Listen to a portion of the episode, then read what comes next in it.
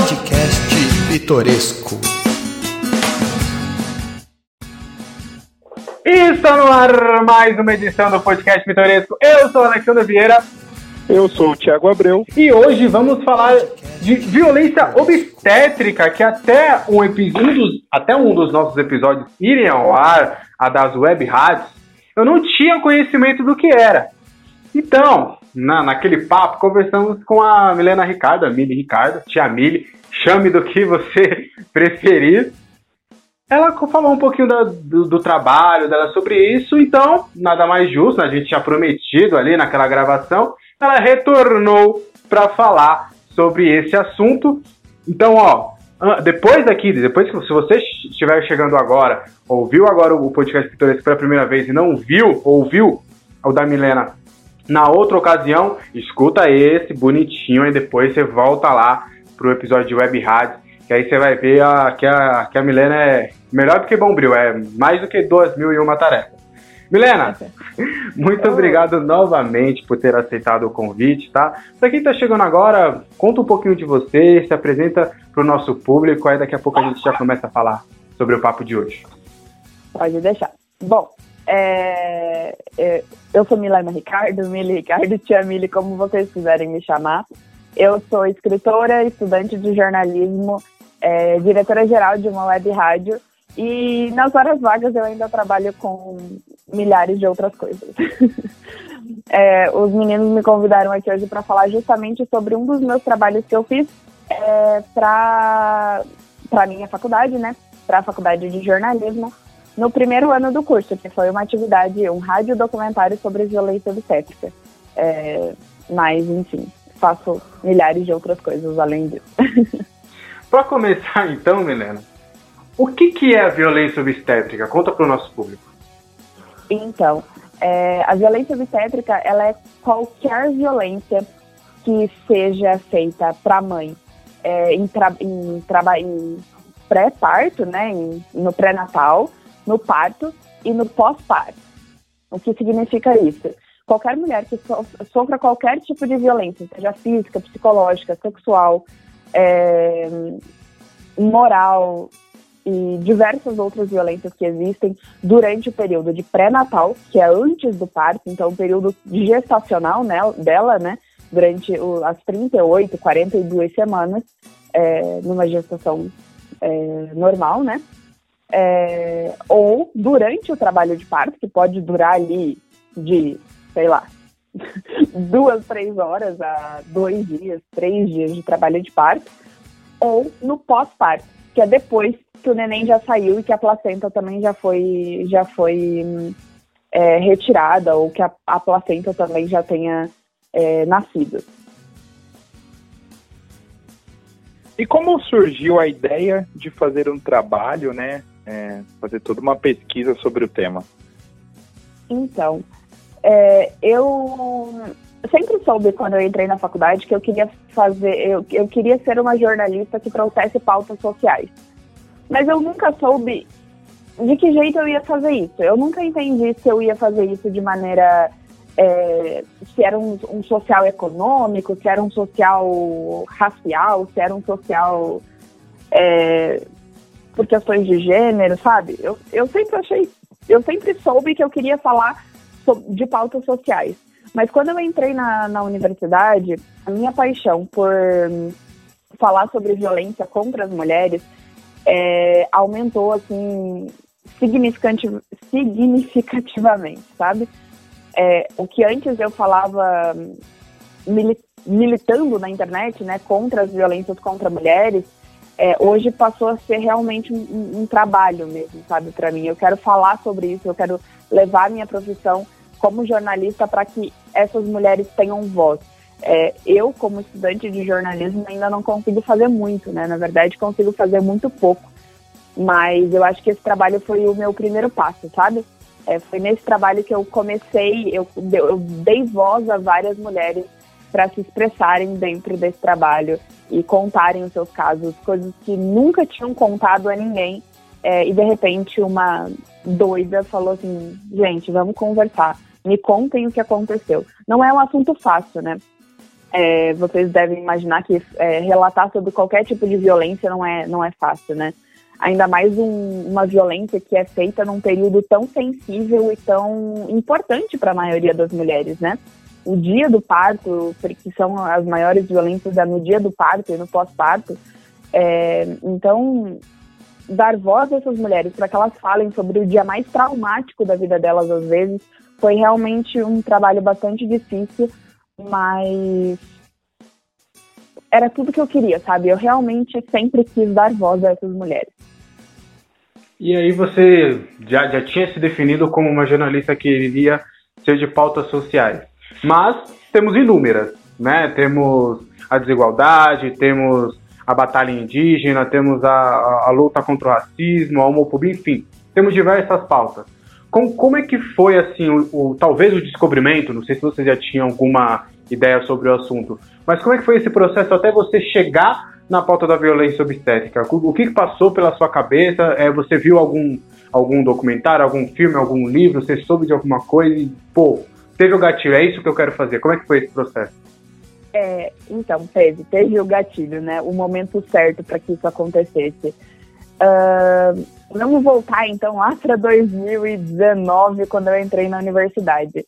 É, a gente trabalhou o primeiro semestre inteiro, então de fevereiro a junho, é, com pautas menores, é, isso na matéria de radiojornalismo, né, gente? Vamos começar aí. A matéria era radiojornalismo e a gente estava fazendo experimentações. Então, programas curtos, programas médios e, no final, programas longos. Nesse primeiro semestre, eu fui atrás de muitas pautas e eu sempre gostei é, do assunto maternidade, eu sempre gostei. Eu acompanho desde os meus 13, 14 anos vídeos de é, pessoas na internet falando sobre parto, pós-parto, e eu nunca soube dizer por quê. Era simplesmente um assunto que eu me interessava. É, isso também me causou algumas dúvidas sobre o que, que eu queria cursar e tal, mas é, acabei que decidi pelo jornalismo, e aí eu sempre pensava, como será que eu posso falar sobre maternidade dentro do jornalismo, sendo que eu não sou mãe, né? É, e provavelmente não serei por um longo tempo, mas como que eu posso trazer isso para o jornalismo? Ou será que isso é só um hobby? Assistir vídeos na internet sobre parto, pós-parto, enfim, é só um hobby. Poderia ser. É, até que eu me deparei com um vídeo e, que indicava o documentário Renascimento do Parto, que está na Netflix. Eu acho que hoje já tem três partes desse documentário, mas na época tinha só um. É, e aí essa, essa, essa youtuber falava, né? Essa, essa mulher comentava sobre esse renascimento do parto para falar sobre uma violência obstétrica que ela sofreu quando a, ela teve uma, uma perda gestacional. Ela perdeu o neném dela com acho que cinco ou seis meses de gestação. E ela foi colocada e ela precisava parir essa criança morta, né? É, ela precisava fazer ou uma cesárea ou um parto normal de uma criança que não, não, nas, não nasceria viva, né? É, ela já tinha vindo a óbito dentro do útero.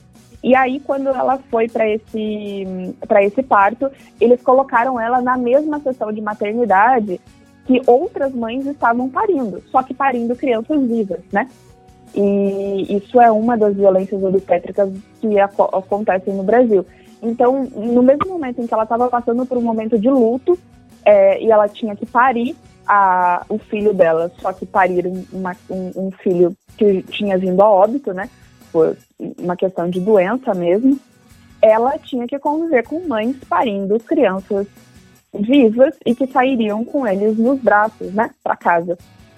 E aí eu acho que aquele foi o gatinho. E aí eu assisti o renascimento do parto e eu falei assim, eu preciso falar sobre isso.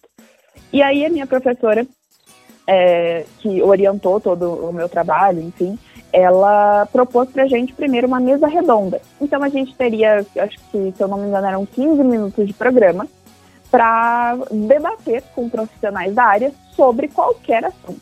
E eu pensei assim, é o meu momento de debater sobre violência obstétrica. A intenção era pegar um profissional que já era processado aqui na cidade por violência obstétrica, né?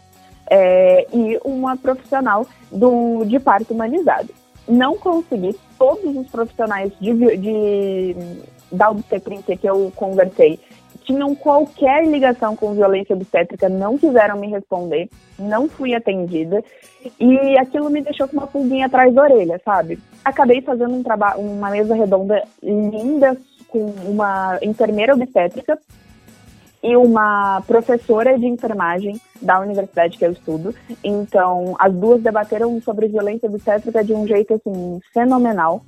É, que eu tenho muito orgulho porque eu fiz a parte de mediar a mesa, sabe? Mas quem realmente deu aula sobre o assunto foram as duas. E foi incrível.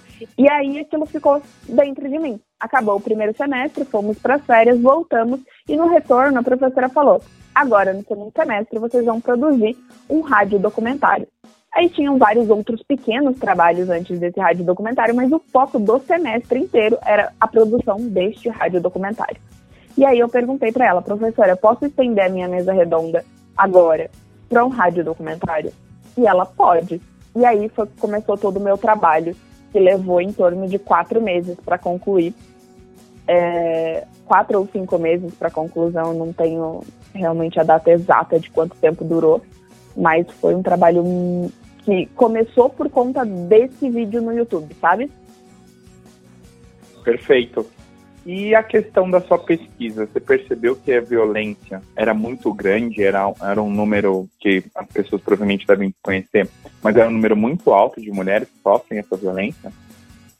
Sim, é, eu vou até pegar o, o dado certinho para vocês aqui. Eu vou abrir meu, o meu, o meu trabalho aqui ao vivo para vocês. É, porque o número no Brasil é altíssimo, assim, ninguém tem a, a mísera noção. É, Para vocês terem noção, uma a cada quatro mulheres no Brasil sofre violência obstétrica. É um número é um número muito alto. Eu não sei se vocês consideram, mas eu considero um número altíssimo.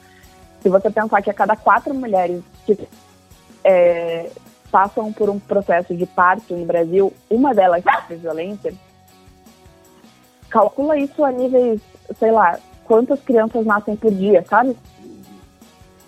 É, é surreal, assim, gente. E isso são dados que é, já estão até bastante desatualizados e o Brasil é recorde, né? Em conseguir dados horrorosos em, em violência de qualquer coisa. É, então, assim, esse foi um dado. Só um instantinho, gente. Esse foi um dado que me fez muito é, decidir fazer o trabalho, sabe? Pensar que 44% das mulheres no Brasil sofrem violência obstétrica durante o parto é surreal. É, é igual o nosso número Realmente, de é violência. É, é, é, igual o nosso, nosso, o nosso número no Brasil de violência contra mulheres de modo geral é, de feminicídio, sabe? Uma, uma mulher a cada 15 segundos sofre violência, uma mulher a cada 15 minutos é, é estuprada no Brasil, sabe? É, não entra na minha cabeça. E, e, é claro que, considerando que a violência obstétrica só pode ser cometida contra mulheres, é claro que esse número também seria alto no país, sabe? Só, eu vou seguir, vamos seguir no assunto, mas estamos, estamos tendo aí uma, uma participação especial. Quem é que está participando aí? É o cachorro, é o gato. fala, o nome, fala, fala o, o, o nome dele, ela, né? Bonitinho. Tá, Se tá... quiser deixar um oi também, ele pode tratar, fica à vontade. Ele ou ela, né? Gente, a manga, ela chegou aqui em casa faz um mês, sabe? É difícil às vezes controlar. Hum. é uma cachorrinha ou uma gata? É, uma cachorrinha. Você já, você já ouviu é, gato fazer latido, Tiagão?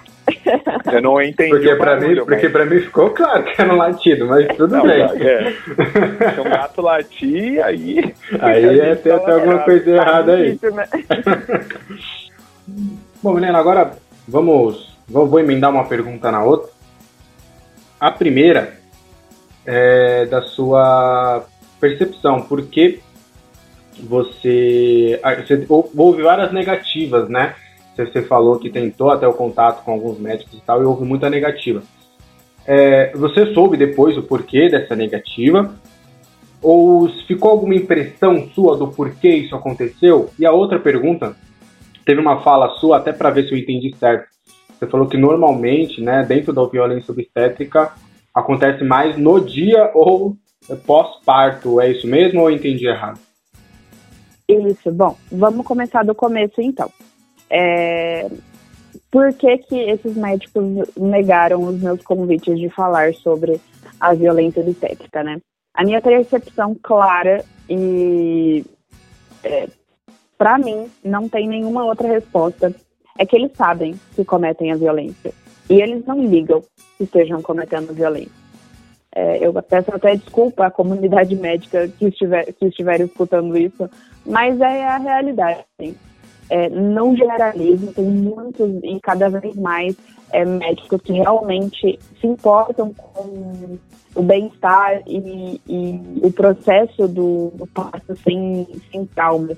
Mas, no geral, os médicos não se importam. Eles querem fazer a maior quantidade de partos que eles podem num dia só. Porque parto é pouco rentável. Independente se ele tem um parto normal ou por cesárea, ou se é por plano de saúde particular ou, ou no sul. Eles ganham muito pouco por um parto. É, claro, pouco na visão deles, né, gente? Para pessoas que ganham salário mínimo é muito dinheiro.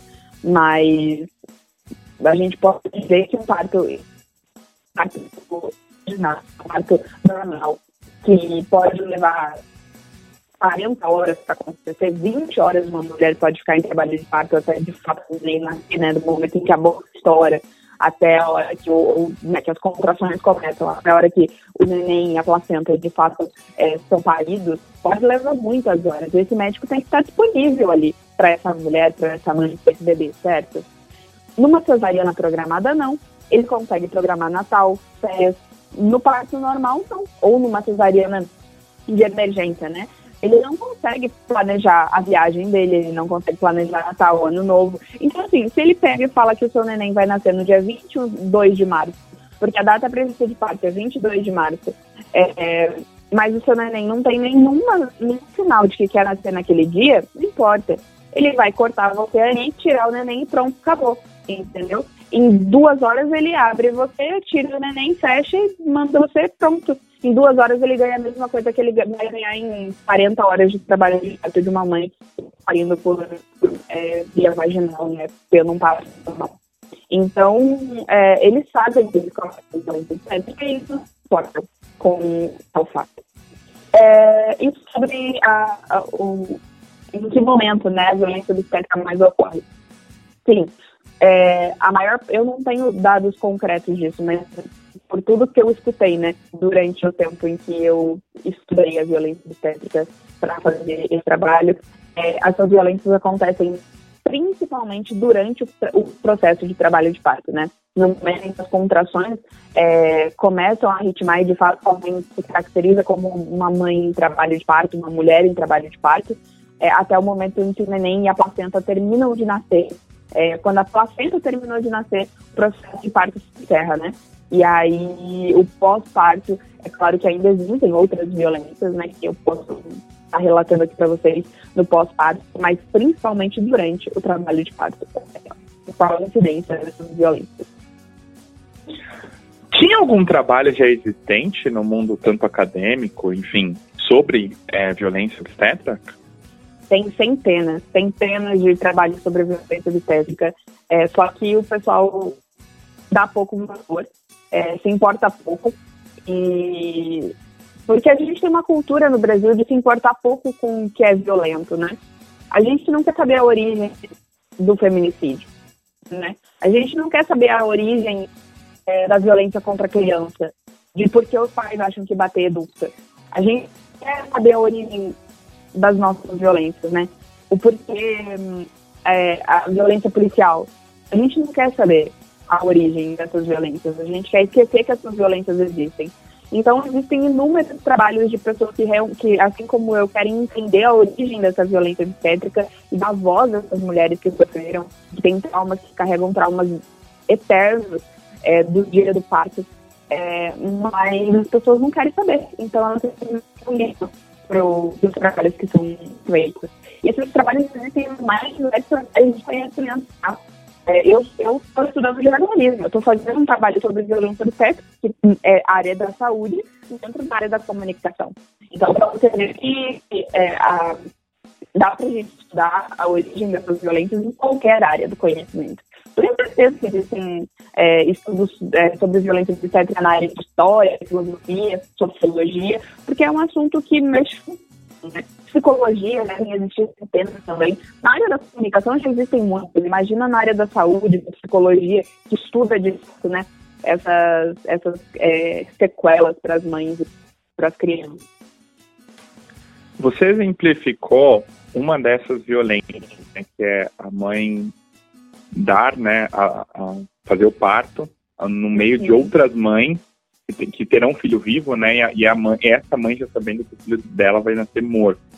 É, não sei se você sabe responder, mas existe talvez uma clínica especializada ou algum, alguma forma de agendar para que isso não ocorra, né? Para que esse tipo de violência não ocorra? Olha, você não, não vai estar no meio de mães grávidas de filhos vivos. No Brasil, hoje, que eu saiba, não tem. É, realmente, não, não tenho nenhuma pesquisa se algum, se algum outro país existe. Tem.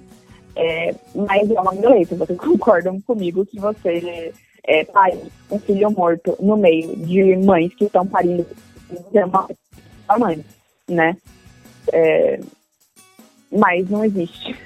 É, realmente não é algo que eles considerem, principalmente, eu, eu acho que aí isso pode, é, é uma, uma observação minha, que a maior parte das pessoas que precisam é, passar por esse, esse momento de parir um, um, um, um morto, né, um, um recém-nascido é, sem vida, ele normalmente acontece, ele normalmente acontece de forma pela cesariana, sabe? Quando são crianças, é, nenéns que morrem mais tarde e perdão, é, ou que são muito novinhos, né? Então, quando é muito novinho, você faz a curetagem, algo muito, muito agressivo, extremamente agressivo, é, que é basicamente é, arrancar o, o, neném do útero com um, uma pinça, né? Sem, sem precisar abrir, necessariamente fazer uma cesariana, né? É, e você faz a curetagem, você não deixa que a mãe entre em trabalho de parto, porque a partir do momento em que aquela criança entra em óbito dentro do útero, o seu corpo vai entender que isso aconteceu, normalmente, né? Tem exceções. É, e aí ele mesmo vai entrar em trabalho de parto para né, colocar essa criança para fora. E normalmente as mães não querem passar por isso e é um direito delas, né? Elas não querem entrar em trabalho de parto. Mas isso também é muito da cultura é, do Brasil e, e da América Latina em si, de você não valorizar o processo do, do parto, né? Mas, enfim, isso, isso tudo é um assunto que eu acho que alguém da saúde, né, da área da obstetrícia, pode explicar muito mais para vocês. Tudo que eu estou falando aqui foi baseado em trabalhos que eu fiz, que eu estudei e que eu escutei, né, em relatos de mães, de profissionais da área da saúde, mas pessoas é, com, com base teórica de verdade nisso podem é, explicar muito mais para vocês. É, então, essa curetagem é uma das, das formas, então é muito rápido. É, o médico faz isso de forma muito rápida e a mãe tem alta muito rápido. Então, ela fica numa área, mas às vezes pode ser que ela não tenha contato diretamente com as mães que estão parindo, sabe? É, apesar de ficar na área de maternidade. Uh, e, claro, as cesarianas, né, as mães que perdem os bebês com idade gestacional muito elevada, já que precisam é, entrar de fato em trabalho de parto, porque não dá para tirar por, por curetagem, né, porque a curetagem realmente é feita quando o, o, o natimorto é muito pequenininho, quando a idade gestacional é muito pequena. E, então, cesarianas e partos normais, partos vaginais, é, para natimortos com idade gestacional mais elevada já, né? ali, creio eu, que a partir dos 5, 6 meses já não dê mais para fazer curetagem, sabe? Precisa de fato de um trabalho de parto ou de uma cesariana. E aí essas mães precisam entrar em trabalho de parto, que significa que elas precisam parir aquela criança. Só que aquela criança não vai sair com ela do hospital. Mas o único lugar dentro do hospital preparado para um trabalho de parto é a ala da, a ala da maternidade. Então os hospitais não, não tem, não tem clínicas, né? É para isso, enfim que de fato, mesmo que isso seja muito comum, viu? Eu não sei se vocês conhecem os dados da quantidade de perdas gestacionais que ocorrem na primeira gestação, mas é muito alta. E porque é realmente algo muito comum é, perder bebês na primeira gestação e a gravidez simplesmente não evoluir, precisar de uma coletagem ou de um parto. Claro que partos, é, a perda gestacional hum, com idade gestacional né, mais elevada não é tão comum, mas o aborto espontâneo é muito comum nos primeiros três meses e é algo bastante violento se você quer parir por parto normal ou permite que a curetagem seja feita, né? Sendo que você precisa ficar numa área de maternidade. Com certeza. Só concordando, desculpa, Alexa, mas só para concordar, com certeza. É, e você levar uma pessoa, né, sabendo que vai estar tá próximo de outras que vão estar tá parindo um, um, filho vivo, é, né, é uma é uma baita, é uma baita violência, uma baita é, insensibilidade, né, de, de entender aquilo que está acontecendo, porque assim, óbvio, né, os profissionais eles têm que realizar, né, o parto, igual você acabou explicando, que nem sempre dá para fazer o processo quando o feto está bem, bem novinho, está ali no começo, mas assim, uhum. é, é, é, surreal imaginar que isso de fato aconteça. Eu, eu não sabia. E é surreal Sim. saber que o ser humano é insensível demais. E aproveitando é. esse, esse gancho, até se você quiser também comentar em cima do Tiagão mais essa pergunta, até para as mulheres que estiverem ouvindo e, e saberem identificar de fato, né, se, se no, no seu trabalho, no seu, no, nos relatos que você ouviu, quais são é, os tipos de violência obstétrica, né, até para o conhecimento das mulheres e até do, do, do, dos seus parceiros, parceiras, para saber quando identificar e, e se há possibilidade de denunciar ou de recusar, porque às vezes a gente fica muito também, né? Do, como você falou, do, do próprio médico. Há uma confiança ali de que ele está fazendo a coisa certa ali e que é a única solução. E nesse caso é, é, um, é um, é caso grave. Então, até para as pessoas identificarem, você, pode dizer, você, você, você lembra algum, pode citar alguns? Tenho, eu tenho todos, ou praticamente todos na, na mente, assim. Porque é, é um trabalho que, como eu disse para vocês, me marcou muito e é muito importante para mim. Mas, bom, é, várias das, das violências que eu vou relatar aqui deve ter acontecido com todas as mulheres, ou quase todas as mulheres que escutarem esse podcast. Para vocês terem noção, é, eu vou relatar, acho que seis, seis ou sete é, violências que eu, que eu tenho de cabeça, assim, que eu tenho, que eu dei exemplos no meu, no meu, no meu trabalho. E todas as mulheres que eu conversei sofreram pelo menos duas delas. Pelo menos. Teve mulheres que sofreram as sete. Então, é uma coisa. Apesar dos números dizerem que uma a cada quatro mulheres, eu tenho para mim que são, é muito mais, sabe? Porque eu não conheço nenhuma mulher que tenha parido sem violência obstétrica no meu círculo. Bom, a episionomia é, perdão, gente, a episiotomia ou pique de rotina, é, que é quando o médico simplesmente pega a tesoura e abre o canal vaginal feminino para que essa criança passe mais fácil, entre aspas, sendo que é muito mais saudável e é, é, a, a, Organização Mundial da Saúde não recomenda o, o pique de rotina, né, esse, essa episiotomia, porque é muito agressivo e tem é problema e, e, e gera problemas emocionais e físicos, é, sequelas irreversíveis. É, é muito mais indicado, a Organização Mundial da Saúde diz, que é muito mais indicado que essa criança saia e rasgue naturalmente o canal vaginal, porque acontece, do que o médico vá lá e ele faça o pique, ele corte, que é muito violento.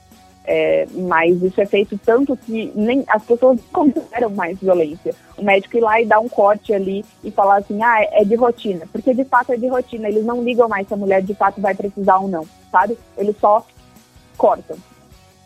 E aí, a partir desse, dessa episiotomia, eles fazem algo chamado o ponto do marido, que é basicamente dar um ponto a mais no canal vaginal feminino para que isso fique mais prazeroso para o homem durante a relação sexual. Para vocês terem noção de que absolutamente o corpo da mulher é, é visto como objeto de satisfação, né? Meu Deus. É, a mulher está ali parindo no momento em que deveria ser hum, o momento mais importante da vida dela, é, ou enfim, né, para mulheres que de fato sonharam com aquele momento. E a criança nasce e fez um, um, uma laceração né, natural que acontece, e aí o médico vai lá, em vez de dar os pontos que fecharia só o que a criança é, lacerou, ele vai lá e dá um ponto a mais, ou dois pontos a mais, para que o canal fique mais apertado. Isso é uma violência sem tamanho, gente, porque isso pode acarretar em dores eternas durante as relações, é, problemas de, de autoestima e é, dores para qualquer coisa, né, gente? Para futuros filhos é, dessa mulher que forem também de parto vaginal. E é muito violento, mas acontece com uma frequência sem tamanho. O uso da ocitocina sintética sem necessidade, então o nosso corpo ele libera ocitocina durante o trabalho de parto. É, e essa para que o corpo entenda que o, o, neném vai nascer, né? E faça e o útero faça as contrações para que essa criança nasça. E eles usam é, essa ocitocina para que esse trabalho de parto seja mais rápido. Então, por exemplo, mães que não querem cesárea, vou fazer parto normal. Aí elas entram é, é no, no centro de maternidade ali, no, no, na, nas salas de trabalho de parto, e o médico fala assim: ah, eu vou dar só um sorinho para você na veia. E na verdade está colocando a ocitocina sintética sem nenhuma necessidade para acelerar o parto e fazer com que esse parto seja mais rápido. Mas isso é extremamente prejudicial à saúde da mãe e do bebê. Tem uma manobra de, chamada manobra de Chrysler, que é quando os enfermeiros, os médicos pegam o antebraço e apoiam no fundo do seu útero que quando a mãe está numa idade gestacional, né, de, de 38 a 42 semanas, que é o tempo de parto, é, o, esse fundo do útero está quase no seu estômago, né? E aí eles pegam o antebraço e começam a pular. Eles apoiam o antebraço no fundo do útero da mulher e começam a pular em cima dessa mulher para que essa criança saia mais rápido, né? É, então, basicamente, eu não sei nem explicar, gente. A cena é tão violenta na minha cabeça que eu dou risada de desespero. Porque é basicamente alguém pulando em cima do seu útero com um antebraço apoiado em você. Meu Deus. Pra que a criança nasça mais rápido, saia mais rápido, enfim. Só tudo isso para acelerar o, o, o, tempo de, de trabalho de parto. É, só para vocês terem noção, essa manobra de Chrysler, hoje no Brasil, na verdade, dados de 2015, é, são feitas em 36% das mulheres. 36% dos partos que acontecem por ano, é, 36% dessas mulheres são vítimas da manobra de Chrysler especificamente. Então, alguém pulando em cima do seu útero para que a criança nasça mais rápido. Para vocês terem noção, no meu parto, quando a minha mãe me teve, é, os enfermeiros quase quebraram a costela dela de tanto que pularam em cima do fundo do útero dela para que eu nascesse mais rápido. É, a restrição de alimentação e bebida. Então, é considerado violência obstétrica os médicos e enfermeiros restringirem, dizerem que você não pode comer e beber durante o seu trabalho de parto. Isso, todos, todas as mulheres que eu conversei, 10, 11 mulheres que eu conversei para fazer esse trabalho, relataram que foram proibidas de comer e beber durante o trabalho de parto, independente se estava levando dois dias ou se iria levar cinco horas. É, impedir que a mulher grite ou se expresse. Tem muitos médicos que mandam a mulher calar a boca. Tipo assim, é, eu até coloquei várias, várias dessas, de, dessas falas no meu trabalho, mas na hora de fazer não gritou, por que está gritando agora? É, para de gritar, isso nem dói tanto é, e coisas como, como essas coisas, como essas expressões, para que essas mulheres não gritem ou não se expressem. O trabalho de parto ele é muito animal, ele é um instinto. É, então as mulheres elas entram em um, né, durante o expulsivo principalmente, numa concentração que elas não têm noção do que elas é, da, do volume da voz, da expressão que elas estão tendo, isso é natural, é saudável para que ela e o bebê venham da forma como eles se sentirem é, à vontade. E muitos médicos e enfermeiros podam isso, né? Amarram as mães na cama, fazem com que elas, é, esse é o próximo, o próximo tópico, impedir a livre posição e a movimentação durante o trabalho de parto. É, hoje é conhecido por diversos estudos que a mãe parir deitada é, não é a posição mais adequada, é uma das posições que mais dói, que mais provoca desconforto. E aí você impede que essa mãe grite, que essa mãe se expresse, que essa mãe diga que está doendo, e você impede que ela fique numa posição mais confortável. Então você prende ela na cama e faz ela parir ali, naquela posição, frango assado. É, é até engraçado dizer isso, né, gente? Mas é que é literalmente posições que não são naturais, não são biológicas, não são. não fazem com que esse parto seja mais natural.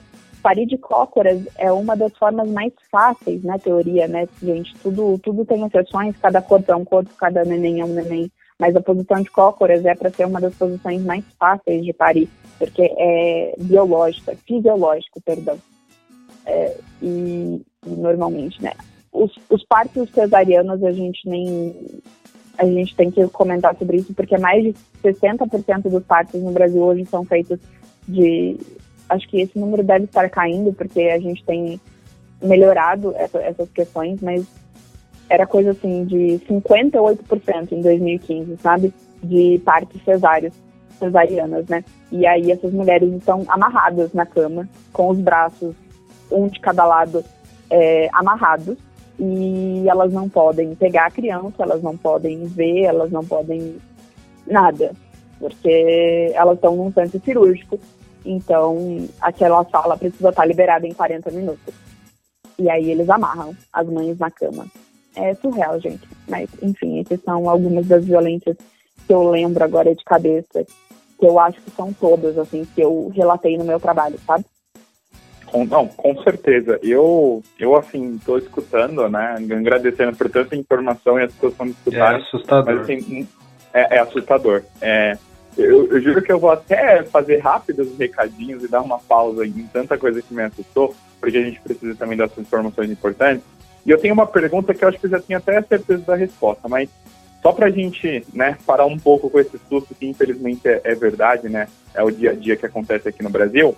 Para você que quer curtir esporte, quer ficar por dentro de tudo que acontece aqui no Brasil e no mundo, acesse fnvesportes.com.br. Notícias, dicas de apostas e tudo do mundo do esporte é no Cerveja Esportes a nossa melhor jogada.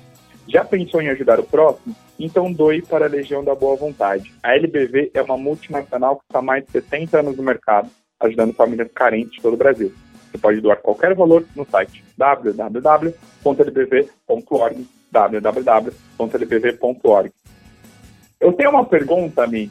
Eu acho que eu até sei a resposta, né? Espero que não, não seja o contrário, enfim, né? de tanto horror a violência obstétrica ela está mais presente no cenário do hospital público, né? Da, da rede hospitalar pública, certo?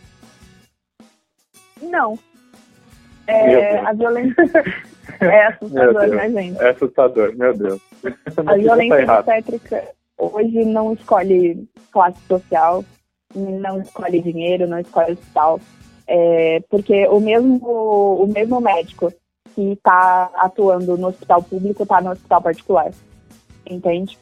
É claro que se você tem. É, o, o que muda é a, a quantidade de informação que essa mulher tem. Claro que quando você tem um acesso à informação maior, você tem classe social maior e você tem acesso é, à informação de fato, informação de qualidade, você chega mais preparado. E aí é que faz a diferença, porque quando você chega no seu trabalho de parto, sabendo o que é violência, sabendo o que pode e o que não pode, você não deixa que o médico pratique a violência contra você. E não só você, mas a pessoa que está junto contigo. O, o, marido, a mãe, a avó, enfim, independente de quem esteja com você no seu trabalho de parto. Inclusive, isso é outra violência, viu, gente? Deixa atento para vocês. É lei. Você tem que, o direito de ter um acompanhante durante o seu trabalho de parto. Se o, o seu hospital está proibindo, mesmo na pandemia, um acompanhante durante o trabalho de parto é contra a lei. É violência obstétrica e é crime.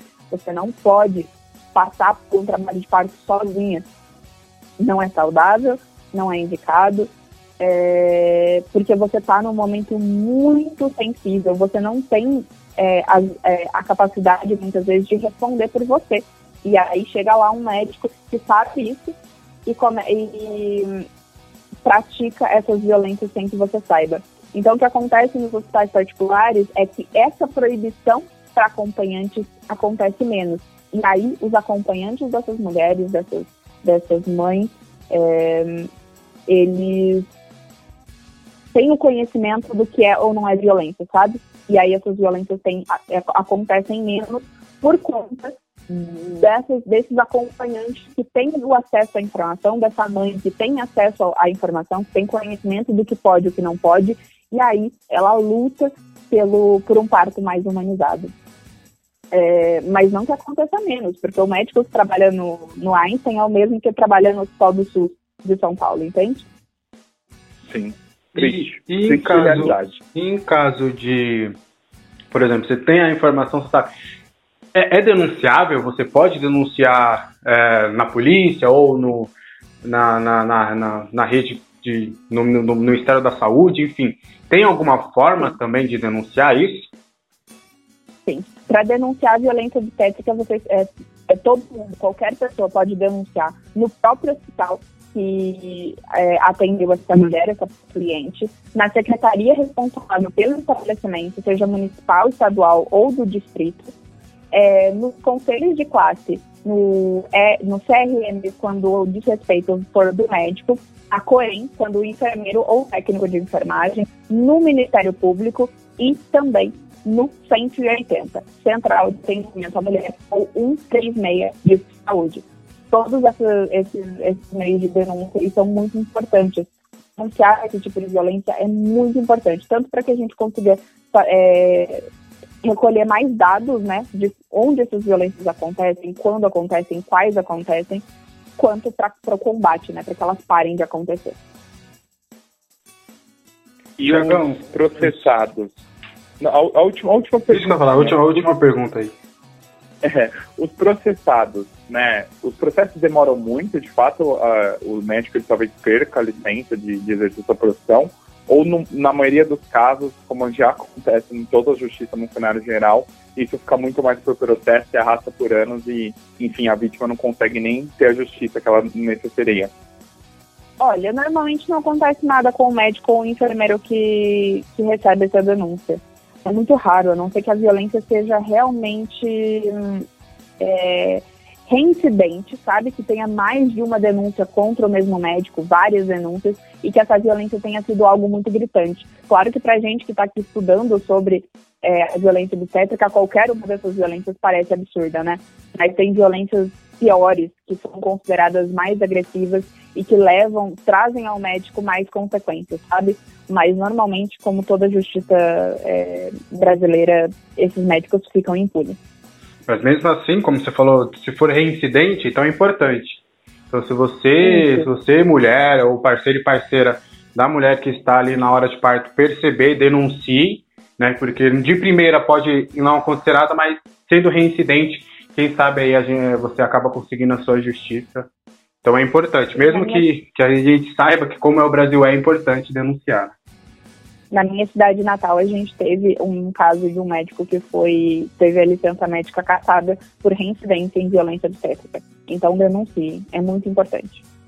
Então, aproveitando para fechar o nosso papo, Milena, primeiro agradecer aqui. Eu sei que, que como, como você mesmo falou, você não, não é especialista, você foi uma, uma jornalista que estudou a fundo todo esse tema, então é, trouxe conhecimento, não deixou de ser uma aula aqui. A gente falou muito no, no, primeiro que a gente não sabia absolutamente nada e eu, de verdade, eu nunca parei, e isso eu falo também como um jornalista.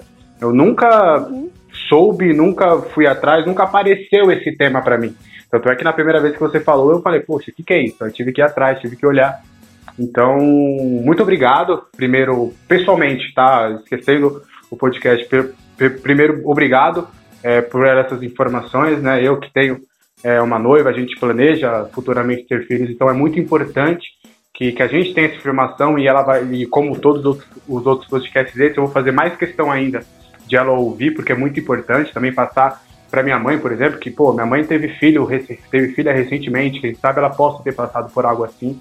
Então é muito importante esse tipo de informação. Eu quero te agradecer, primeiro, pelo papo, é, e também deixar o seu espaço agora novamente, se você quiser redes sociais, ou para quem quiser ouvir o documentário também, se, se tem uma, um jeito fácil de, de, de ter o link ou se no direto na sua rede social você passa o link para a pessoa te mandar um direct. E também alguma consideração final, caso tenha faltado alguma informação que a gente não tenha perguntado para você. Enfim, o espaço é todo seu, mas de coração, Milena, muito obrigado por, pelo papo, foi assim, esclarecedor. Eu que agradeço. Bom, eu quero, na verdade, fazer um convite para todas as mulheres que já tenham passado por, pelo processo de parto e tenham sofrido qualquer violência. Depois de muito tempo estudando, depois de quatro meses estudando violência obstétrica, eu decidi que eu vou estender isso para o meu TCC, para o meu trabalho de conclusão de curso. Então, se você, por acaso, é uma mulher que passou por um processo de violência obstétrica, entre em contato comigo nas minhas redes sociais, arroba mili.ricardo, M-I-L-L-Y.ricardo porque eu quero escutar e eu quero fazer com que a sua voz seja ouvida, ainda mais, mesmo que você já tenha feito, falado com outros veículos de comunicação, que você já tenha falado com outras pessoas. Se você quiser se sentir à vontade para me contar o que aconteceu com você, entre em contato comigo é, para você fazer parte do meu trabalho de conclusão de curso, porque realmente vai ser muito importante para mim e eu quero levar isso para minha carreira, sabe? Eu até agradeço a vocês dois pelo espaço, por ter aberto isso e para a gente conversar sobre violência obstétrica. Principalmente porque é um tema que a galera considera muito feminino, né? Porque a gente não está acostumado a ter o papel masculino, né? O papel do, do pai da criança quando, quando ele existe. É, dentro do, do parto, né? Acham que o parto é muito feminino e na verdade o parto tem que ser entre o casal, né? Sejam de duas mulheres, dois homens ou enfim, um casal entre um homem e uma mulher. O casal, o, o parto é dos dois, né? Claro que a protagonista é a mãe e o bebê, né? A mãe parindo, a mãe parturiente, mas é, é o papel dos dois. Se o parceiro é, ou a parceira do lado tem a informação do que é a violência obstétrica, ele pode responder, ela pode responder por essa mãe parturiente. É, durante a violência, né, durante o trabalho de parto, que ela está sendo a protagonista do próprio, do próprio parto. Então, quero fazer esse convite. Se você se sente confortável para conversar sobre isso, entre em contato comigo. É, vou falar mais uma vez, arroba mili.ricardo, M-I-L-L-Y.ricardo. E aí a gente vai conversando até o dia da, da conclusão desse meu trabalho. E agradeço novamente aos meninos pelo, pelo espaço e por tudo aí, esse papo que para mim foi muito importante relembrar tudo que eu, que eu fiz. E se quiser escutar o, o, o, trabalho, entre em contato comigo também nas minhas redes sociais, que eu passo o link do vídeo no YouTube. Ele não é muito recomendado, porque tem centenas de outros documentários muito importantes sobre isso no YouTube, inclusive qualquer um dos documentários que vocês assistam vai ser muito engrandecedor, mas se tiver curiosidade de saber especificamente sobre o meu trabalho, me manda mensagem que eu mando o link do, do trabalho no YouTube. Fechado, Tiagão. Suas considerações finais. Agradecer muito a Milena, né? E só reforçar, né, a, a fala dela e toda a nossa fala durante todo o podcast. Engana-se quem pensa que a questão do parto é uma questão feminina, que todos nós nascemos de um parto. Quero ser bem objetivo, bem breve, para ficar na cabeça de todo mundo, né? Ah, é, é uma, é uma violência contra a mulher. Não, não, não, não todos nós nascemos de um parto, então fiquem cientes, né, que a gente está deixando essa situação acontecer, né, e, e, de fato porque às vezes a gente não tem informação, não sabe talvez como, como denunciar, a gente deixou aqui os canais, né, a, a me compartilhar com todo mundo, e se você algum dia estiver participando, né, de um processo de parto com sua esposa, ou você, né, mãe, estiver participando de um processo de parto e ver outra pessoa sofrendo esse tipo de violência, por favor, denuncie. De verdade, a gente precisa de mais da sua denúncia e acho que isso basta. Basta porque, assim, eu fiquei abismado com as informações e agradeço mais a, a Helena por ter compartilhado conosco. Então, que fique o recado: parto não é só um tema feminino, todos nós nós temos de um parto. É isso aí. Perfeito. Então, estamos encerrando aí mais um episódio do Podcast Pitoresco. Vai lá no nosso Instagram também, arroba Podcast Pitoresco, para ficar por isso de tudo que acontece aqui nos bastidores. Eu sou Alexandre Vieira. Até a próxima. Falou! Fui! Podcast Pitoresco.